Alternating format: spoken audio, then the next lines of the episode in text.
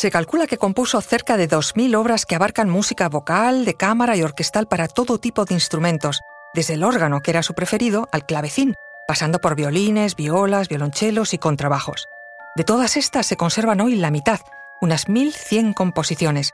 Pero además de músico y compositor, fue director de orquesta, maestro de capilla, cantor y profesor. Él fue Johann Sebastian Bach, uno de los músicos más grandes de la historia. Pero ¿sabías que entre las virtudes de su música está la de ser un remedio infalible contra el insomnio? Johann Sebastian nació un 31 de marzo de 1685 en una destacada familia de músicos. Nada menos que unos 50 miembros de la familia Bach sobresalieron en la música a lo largo de varias generaciones. Llevaba la música en la sangre. A su perfecta técnica se sumaba una extraordinaria capacidad de improvisar el teclado. Así fue Bach, el genio. Soy... Conoce mejor al equipo que protege nuestras costas. Alerta en el mar. El jueves a las 10 un nuevo episodio en National Geographic. Luis Quevedo, divulgador científico. Y yo soy María José Rubio, historiadora y escritora. Y esto es Despierta tu curiosidad, un podcast diario sobre historias insólitas de National Geographic. Y recuerda, más curiosidades en el canal de National Geographic y en Disney Plus. Bach era muy consciente de su talento, pero lo atribuía a su disciplina y trabajo constante hacía creer que cualquiera podía llegar a alcanzar su nivel. Le gustaba decir a sus alumnos, simplemente practica con diligencia y todo irá bien. Tienes cinco dedos en cada mano tan sanos como los míos. Era una persona tan brillante como humilde. Cuando recibía elogios por sus interpretaciones geniales al teclado, solía responder, no hay nada maravilloso en ello. Se trata de golpear las notas adecuadas en el momento adecuado y el instrumento hace el resto. Aún así, la admiración por Bach no paró de crecer hasta cotas casi religiosas. El escritor Goethe decía de él, al oír su música tengo la sensación de que la eterna armonía habla consigo misma, como debe haber sucedido en el seno de Dios, poco antes de la creación del mundo.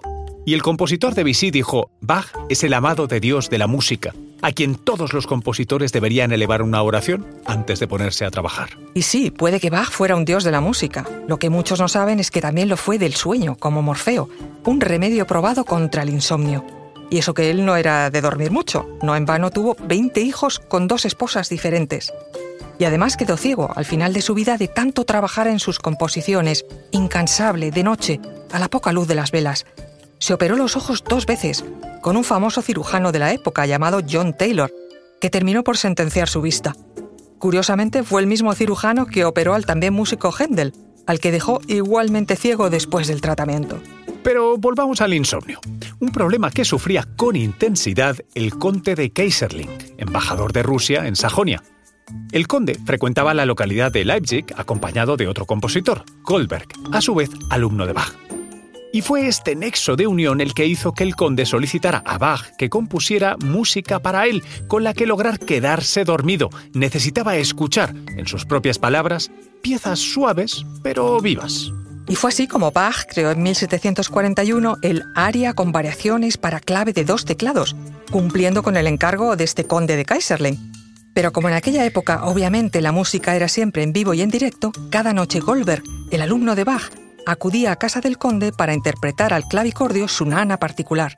Y consciente del esfuerzo que esto era para su alumno, Bach decidió cambiar el título de la obra por el de Variaciones Goldberg, que seguro muchos hemos escuchado sin conocer esta historia. El experimento funcionó a la perfección. Cada noche, Kaiserling se quedaba profundamente dormido escuchando las Goldberg. La recompensa para el músico fue un cáliz dorado conteniendo 100 luises de oro, por entonces una pequeña fortuna. Eso sí, como melómano declarado y gran admirador del celestial Bach, diré que el efecto que las variaciones Goldberg tuvieron sobre el conde es más probable que debamos tildarlo de sanador o, suspendiendo el rigor científico ante la divinidad de Bach, milagroso antes que de somnífero.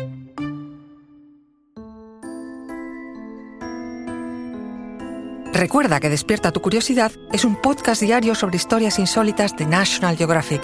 Disfruta de más curiosidades en el canal de National Geographic y en Disney Plus. No olvides suscribirte al podcast y darle like si has disfrutado con nuestras historias.